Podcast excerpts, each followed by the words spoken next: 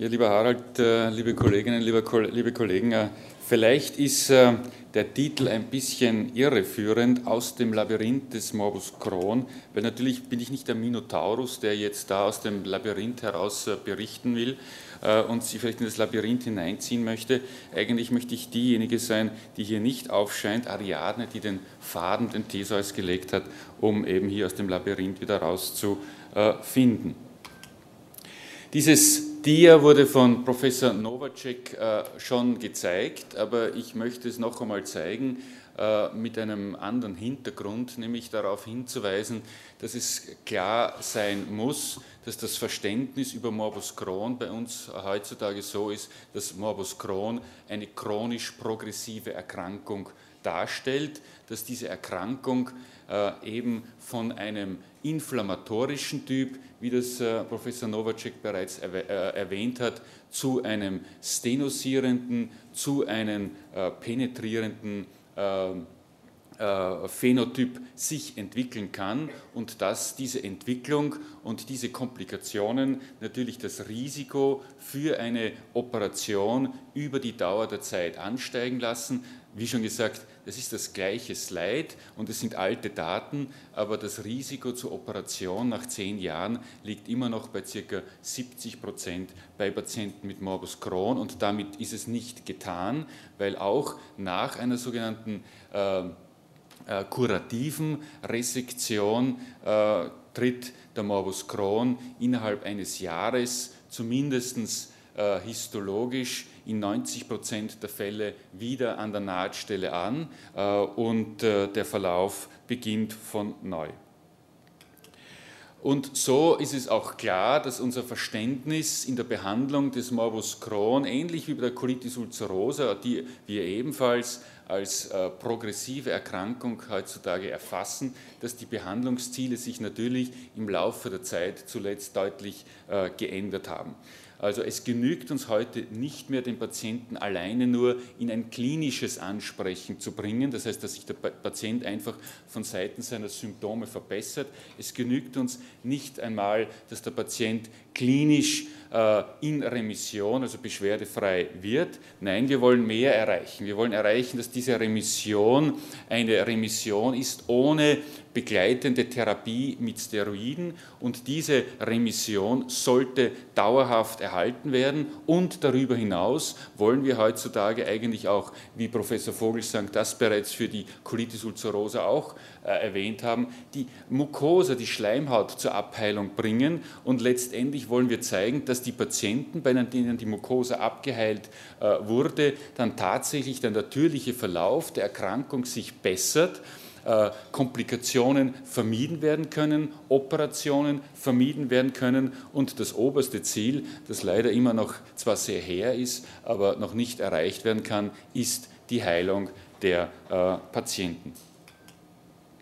Und ähnlich wie es eben für die Colitis ulcerosa dargestellt ähm, äh, wurde, konnte auch in der gleichen Studie äh, ansatzweise gezeigt werden, dass Patienten, die diese mukosale Heilung hier erreichen, ähm, äh, im ersten Jahr nach Therapiebeginn einfach ein niedrigeres Risiko haben, eine intestinale Resektion ähm, zu erleben, als jene Patienten hier in Gelb gehalten, die ohne mukosale Heilung nach einem Jahr äh, dagestanden sind.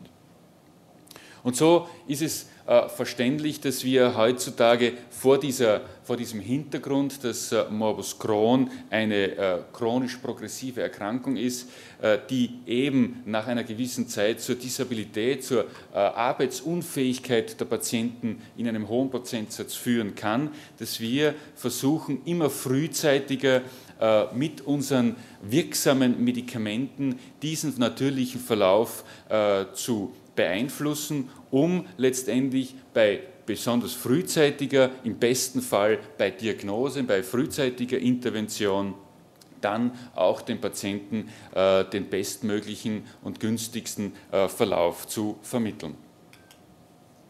Das sind die Medikamente, die wir in der Behandlung des Morbus Crohn im Jahr 2010 zur Verfügung haben. Sie kennen alle schon äh, von den Ausführungen äh, des äh, Professor Vogelsang. Vielleicht eine Besonderheit dabei ist ein topisch wirksames Steroid, das Budosan, Budesonid, Entocort, welches letztendlich hier vorzugsweise im terminalen Ilium äh, und im aufsteigenden Kolon äh, freigesetzt wird. Und diese Behandlungspyramide sah eben bis vor kurzem so aus, dass man bei einem milden Verlauf Aminosalicylate gibt oder bei eben äh, links äh, bei eben rechtzeitigen Kolonbefall oder Befall des terminalen Iliums, dieses topische Steroid. Wenn de, diese Maßnahmen nicht ausreichen, Steroide und frühzeitig Immunsuppressiva, Azathioprin, Sexmercaptopurin, aber auch das Methotrexat äh, in einer ähm, intramuskulären oder subkutanen Verabreichungsform sind hier in ihrer Wirksamkeit belegt. Und dann hatten wir äh, den Anti-TNF-Alpha-Antagonisten äh, äh, Infliximab. Äh, heutzutage hat sich das Bild aber doch etwas geändert und heutzutage, und ich werde das noch näher ausführen, äh, haben wir ähm, Gewissheit und Evidenz, dass diese sogenannten Anti-TNF-Alpha-Antagonisten ähm, eine doch ausgeprägte Wirksamkeit haben und dass diese Anti-TNF-Alpha-Antagonisten nicht als Drittlinienmedikament nach äh, äh, dem Immunsuppressivern eingesetzt werden sollten, sondern ähm, auch äh, frühzeitiger schon als Zweitlinienmedikament bei Patienten mit steroidabhängigem Verlauf. Und wir haben eben heutzutage nicht nur das Infliximab, diesbezüglich vom, äh, verfügbar, sondern noch einen, äh, eine weitere Anti-TNF-Alpha-Antagonisten, der subkutan verabreicht wird, das Adalimumab. Die Qual der Wahl der Therapie, an was müssen wir jetzt nun denken oder an was sollten wir denken und wovon sind unsere therapeutischen Vorgaben abhängig bei einer Patientin, bei einem Patienten mit Morbus Crohn. Einerseits einmal von der Krankheitsaktivität und ich werde in den nächsten Slides kurz versuchen, äh, Ihnen einen Überblick zu geben, wie wir diese Krankheitsaktivität beurteilen. Von der Krankheitslokalisation äh, davon, ob es eben ein ilealer Befall, ein iliokolonischer Befall, ein kolonischer Befall, ein perianaler Befall ist oder ob äh, sogar auch extraintestinale Manifestationen bei diesen Patienten vorliegen im Sinne von äh, Gelenksentzündungen, im Sinne von Hautveränderungen wie ein Erythemonodosum, ein Biodermagangrenosum und des Weiteren. Dann hängt es ab vom Krankheitsverhalten, wie es Professor Novacek bereits erklärt hat. Äh, mit diesen äh, drei äh, Phänotypen. Es hängt aber auch an von der Krankheitsprogression, wie rasch schreitet diese Erkrankung in der Zeiteinheit beim Patienten voran, wie rasch haben die Patienten Komplikationen erlitten. Es ist abhängig vom aktuellen Alter des Patienten und vom Alter des Patienten oder der Patientin bei Diagnosestellung. Je jünger die Patienten bei Diagnosestellung sind, desto schlechter ist gewöhnlich äh, der Verlauf, desto progressiver präsentiert sich die Erkrankung.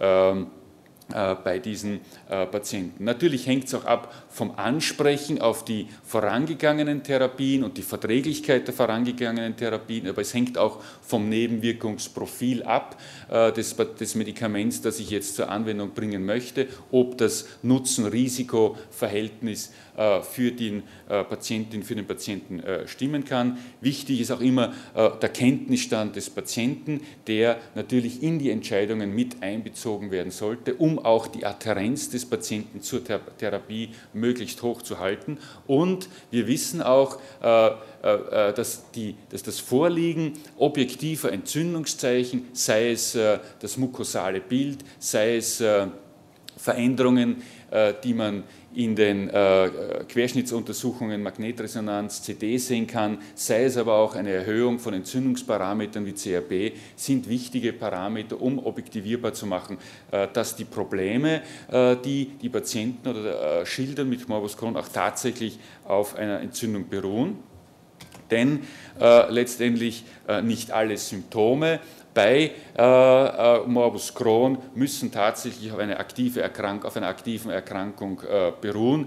Äh, häufig können sich auch Infektionen, Bacterial Overgrowth, eine kollogene Diarrhoe, eine Steatorrhoe oder sogar auch ein IBS hinter diesen Beschwerden äh, verstecken.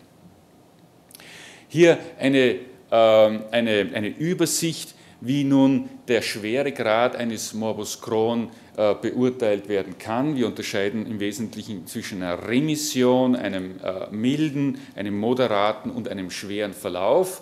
Und diese Verläufe sind definiert anhand eines Index, den wir leider in der klinischen Routine nicht erheben, der sogenannte Crohn's Disease äh, Activity Index, aber er sei hier erwähnt.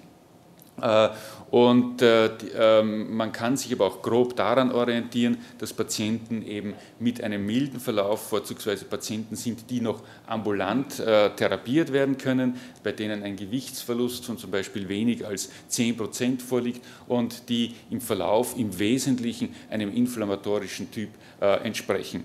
Die Patienten mit moderatem Schweregrad, äh, die können äh, schon einen Gewichtsverlust aufweisen, der über 10 Prozent liegt. Die können eventuell auch schon Zeichen einer Obstruktion aufweisen mit intermittierenden Erbrechen.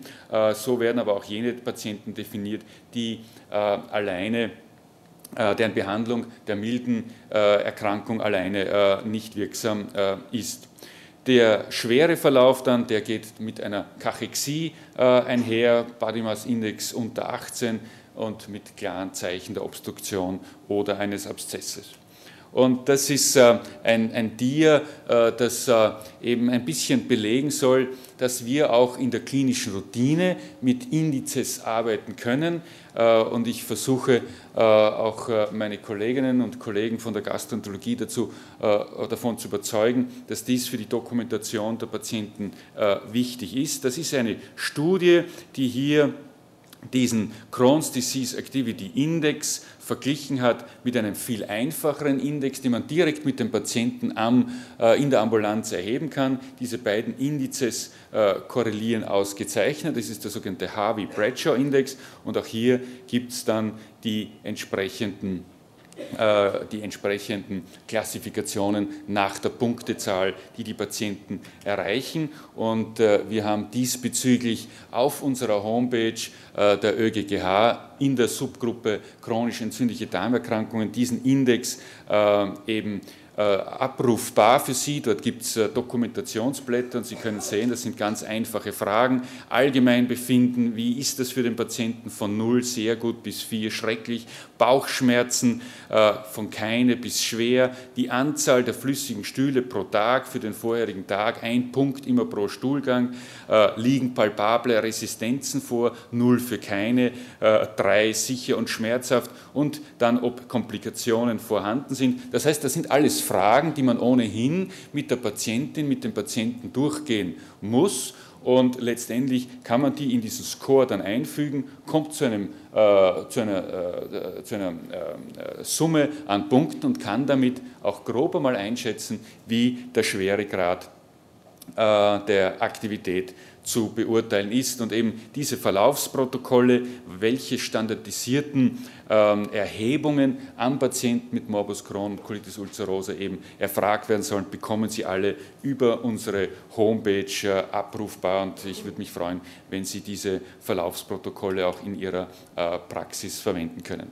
Ich habe Ihnen vorher eine Behandlungspyramide gezeigt. Wie sieht denn die Behandlung einfach dargestellt aus. Äh, wir haben versucht, die Behandlung, äh, und sie ist leider ein bisschen komplizierter als eine Pyramide in einer Flowchart darzustellen. Ich werde versuchen, äh, ein bisschen durch diese Flowchart mit Ihnen durchzugehen, aber keine Angst, auch diese Flowchart gibt es bei uns auf der Homepage abrufbar. Sie können sich das dort runterziehen und in aller Ruhe noch einmal ansehen. Wesentlich aber eben hier im Verständnis dieser Flowchart ist, dass wir zwischen einer aktiven Erkrankung und äh, der Remission äh, äh, unterscheiden und dass wir bei Patienten mit einem milden bis moderaten Verlauf eines Morbus Crohn, wie schon erwähnt, zunächst einmal unterscheiden, ist es alleine ein gastroduodenaler Befall, ist es ein iliozekaler Befall, ist es ein kolonischer Befall oder ein extensiver Dünndarmbefall, das heißt ein Befall, bei dem mehr als ein Meter Dünndarm befallen sind. Und äh, wenn eben die Erkrankungsaktivität anhand dieses Index, dieses Harvey-Bradshaw-Index mild bis moderat ist, dann haben wir eben beim gastroduodenalen Befall hier die Empfehlung, zunächst einmal vielleicht ein Versuch mit einem Protonenpumpenhemmer alleine zu therapieren. Beim iliozekalen Befall von milden bis äh, moderater Aktivität Mesalazine zu verwenden, aber wenn dann wirklich in einer entsprechend äh, adäquaten Dosis von 4,5 Gramm oder eben bei einem Befall des terminalen Iliums eben äh, das Budesonid mit 9 Milligramm pro Tag liegt ein kolonischer Morbus Crohn von milden bis moderaten Befall auf, äh, dann kann man auch mit Sulfasalazin behandeln. Jedoch bei extensiver Dünndarmerkrankung, da sollte man progressiv behandeln im Schub mit den Steroiden und frühzeitig an die Gabe von ähm, Immunsuppressiva äh, denken. Was ist aber nun, wenn die Patienten eben zwar hier äh, auf diese, einen milden oder moderaten Schub haben, aber der lässt sich nicht behandeln, der Schub nimmt zu, der Patient hat einen moderaten bis schweren Schub.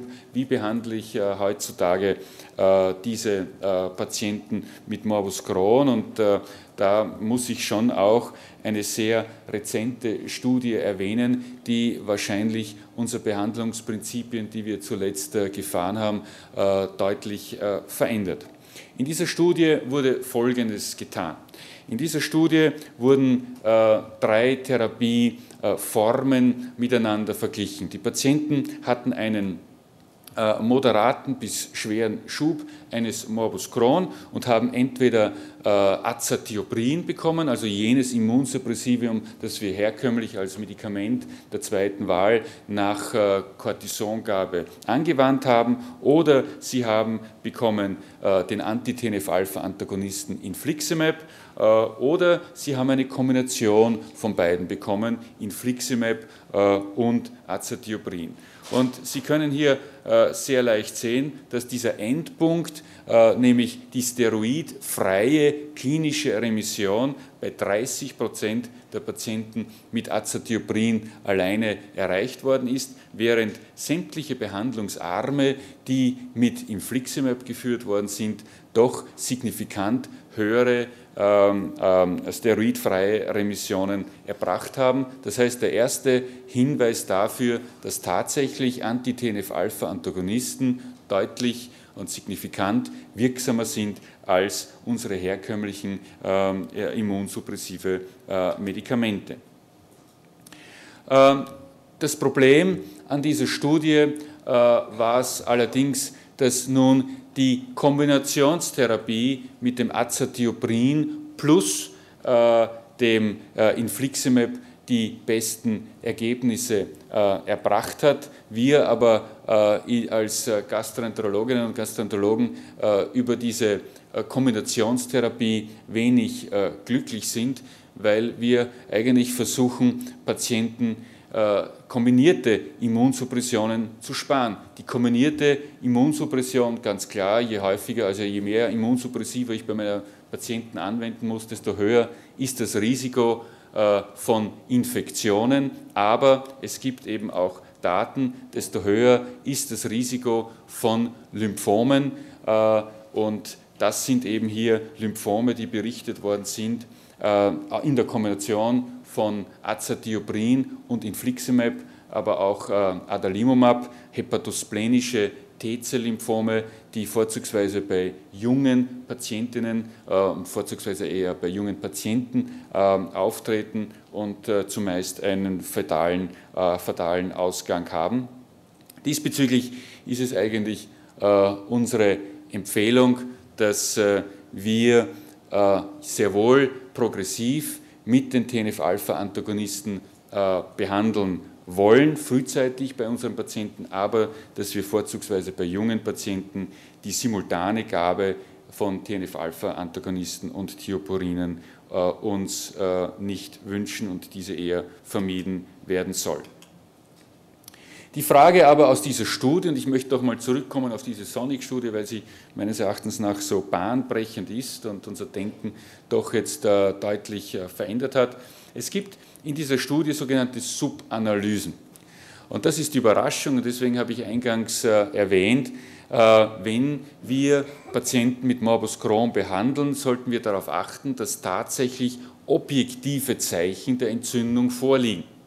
Und jetzt hat man sich in dieser Studie eine Subgruppe angeschaut von Patienten, die sogenannte objektive Zeichen der Entzündung hatten, nämlich ein erhöhtes CRP, ermessen, äh, äh, also mit einem Wert von über 0,8 Milligramm pro Deziliter und äh, Läsionen in der Eingangsendoskopie. Und wenn wir uns diese Daten der Sonic-Studie auf diese Subgruppe spezialisiert ansehen, dann sehen Sie, naja, das Azathioprin ist immer noch in einem Bereich von 30 Prozent, ein bisschen drunter, 28 Prozent haben jetzt noch eine steroidfreie Remission, während das Ansprechen mit den Anti-TNF-Alpha-Antagonisten, mit dem Infliximab, noch höher ist als vorher. Wir hatten vorher hier 44 Prozent, jetzt sind wir bei ungefähr 57 Prozent. Ein Zuwachs, über den sich jede politische Partei bei den nächsten Parteiwahlen sicherlich sehr freuen würde. Äh, und die Kombination ist jetzt äh, äh, der Monotherapie nicht mehr signifikant überlegen. Das heißt, wahrscheinlich können wir auch mit dem Anti-TNF-Alpha-Antagonisten alleine therapieren. Können Anti-TNF-Alpha-Antagonisten auch zu einer mukosalen Heilung führen. Und das wurde durch eine andere Studie beantwortet, durch eine Studie mit dem Adalimumab. Da haben die Patienten ebenfalls mit einem moderaten bis schweren Schub eines Morbus Crohn bei Baseline, bei Eingang eine Koloskopie bekommen. Und dann wurden, haben sie äh, zunächst äh, zwei Injektionen von diesen Anti-TNF-Alpha-Antagonisten bekommen. Und nach, zur Woche vier dann entweder Placebo weiter oder den Anti-TNF-Alpha-Antagonisten. Sie können sehen, hier nach einem Jahr äh, kein einziger Patient, der Placebo erhalten hat, hat mukosale Heilung äh, aufgewiesen, während ungefähr ein Viertel doch zumindest der Patienten, die mit dem Anti-TNF-Alpha-Antagonisten äh, behandelt worden sind. Welches sind nun äh, die Indikatoren für eine frühzeitige Gabe von diesen Anti-TNF-Alpha-Antagonisten bei Morbus Crohn?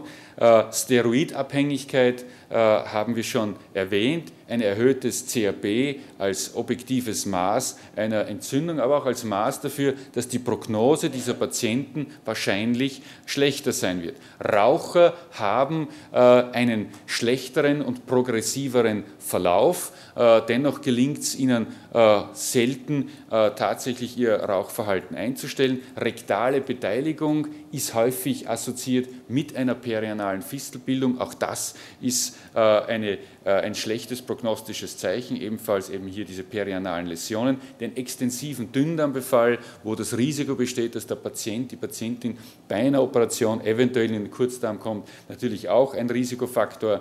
Ein ausgedehnter iliokolonischer Befall, Beteiligungen des oberen Gastrointestinaltraktes sind ebenfalls häufiger mit einer schlechteren Prognose assoziiert. Die Jungen, das jugendliche Alter der Patienten als prognostischen Faktor habe ich ebenfalls schon erwähnt. Extraintestinale Manifestationen weisen ebenfalls meist auf eine massive entzündliche Beteiligung hin.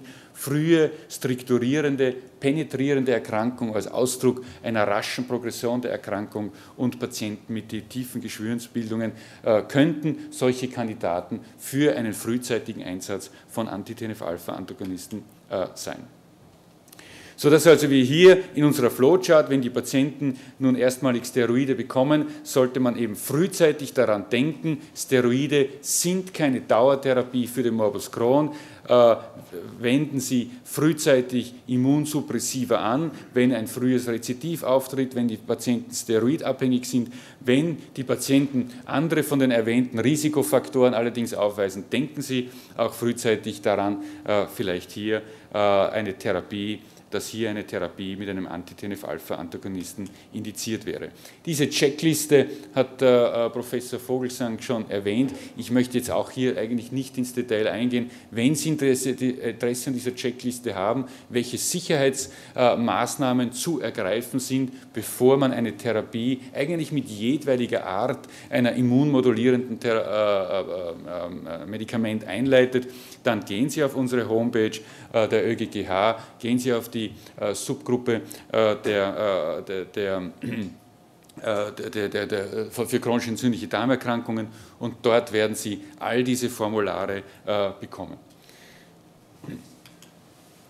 Letztendlich, äh, äh, wie ist es nun, wenn intestinale Komplikationen auftreten? Tritt eine Stenose auf im Intestinaltrakt, die weniger als 10 cm äh, Länge hat, dann kann der Versuch der endoskopischen Dilatation versucht werden. Äh, wenn allerdings hier Fisteln auftreten und Stenosen auftreten, dann äh, endet der Patient dort, wo Professor Stift gleich im Anschluss weiter sprechen wird. Wichtig ist aber auch die Situation postoperativ. Der postoperative Patient sollte bei der Stange gehalten werden. Der postoperative Patient sollte weiterhin äh, regelmäßig äh, in eine Spezialambulanz kommen. Wie erwähnt, der Crohn ist damit nicht geheilt. Äh, neue Läsionen treten in hohem Prozentsatz äh, postoperativ wieder auf, äh, sodass wir eine Strategie fahren, dass die Patienten äh, ein halbes Jahr bis ein Jahr nach der Operation einer neuen Iliokolonoskopie zugeführt werden, um das individuelle Risiko der Patienten zu bestimmen. Die perianale Fistel als besondere Situation ist in dieser Flowchart auch abgelichtet, aber ich denke, nachdem die perianale Fistel auch vorzugsweise ein Zugang ist, der gemeinsam mit dem Chirurgen in der Therapie äh, geschaffen werden äh, muss, möchte ich hier auch dann eher den Chirurgen dann noch äh, das Feld äh, vermehrt überlassen, wenngleich auch zu erwähnen ist, dass hier Anti-TNF-Alpha-Antagonisten doch auch sehr revolutionär deutliche Besserungen im langzeitigen Ansprechen von perianalen Erfisteln erzielen äh, konnten. Damit komme ich zur Konklusion hier. Äh, Patienten mit Morbus Crohn, wenn Sie solche Patienten sehen, mitbetreuen, denken Sie bitte frühzeitig daran, dass diese Patienten unter eine immunsuppressive Therapie äh, und oder eine Therapie mit einem Biologikum gestellt werden. Patienten mit Risikofaktoren, wie erwähnt, sollten tatsächlich frühzeitig äh, diese Biologika bekommen. Aber, wie schon gesagt, nicht alle Patienten, die Symptome haben, haben auch eine aktive Erkrankung. Wichtig ist es auch, die Aktivität der Erkrankung diesbezüglich zu objektivieren anhand dieser äh, äh, nachvollziehbaren Entzündungszeichen und letztendlich, wenn Sie äh, Patienten unter einer immunsuppressiven Therapie oder unter einer Anti-TNF-Alpha-Therapie mit in Betreuung haben, äh, ein Sicherheitscheck vor und während der Therapie kann wesentliche Komplikationen zu vermeiden helfen. Und wenn die eine oder der andere von Ihnen reiselustig ist und besonderes Interesse an chronisch entzündlichen Darmerkrankungen aufweist, äh, es gibt einen Kongress Prag. Prag ist eine Reise ohnehin immer wert, äh, Ende Februar von der Europäischen Crohn-Colitis-Organisation und dort könnten wir uns wieder sehen. Herzlichen Dank.